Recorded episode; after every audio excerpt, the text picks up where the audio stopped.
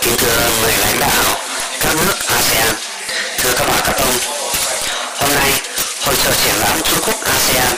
hội nghị thượng đỉnh thương mại đầu tư Trung Quốc ASEAN lần thứ 13 khai mạc long trọng. Tôi xin thay mặt Ủy ban xúc tiến thương mại đầu tư Trung Quốc nhiệt liệt hoan nghênh sự có mặt của các quý vị. Bày tỏ cảm ơn đối với các bạn Trung Quốc và ASEAN đã ra sức ủng hộ Trung Quốc và ASEAN trong thời gian dài. Qua 25 năm phấn đấu, lĩnh vực của Trung Quốc và 10 nước ASEAN không ngừng được đi sâu. Hội nghị thượng đỉnh thương mại và đầu tư Trung Quốc ASEAN đã trở thành một cơ chế và mặt bằng quan trọng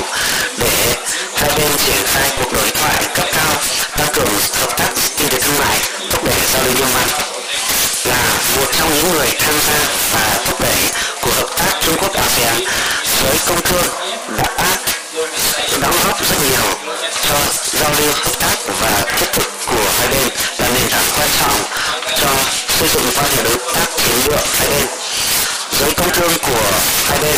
đều có nền phòng tốt đẹp đối với xây dựng cộng đồng chung vận đẩy. Ủy ban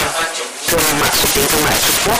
là một cơ cấu xúc tiến thương mại đầu tư chung lớn nhất của Trung Quốc. Trước sau như một sẽ tiếp tục tăng cường hợp tác với các cơ cấu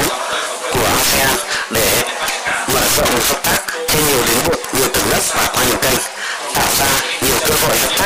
dựng môi trường hợp tác an lành cho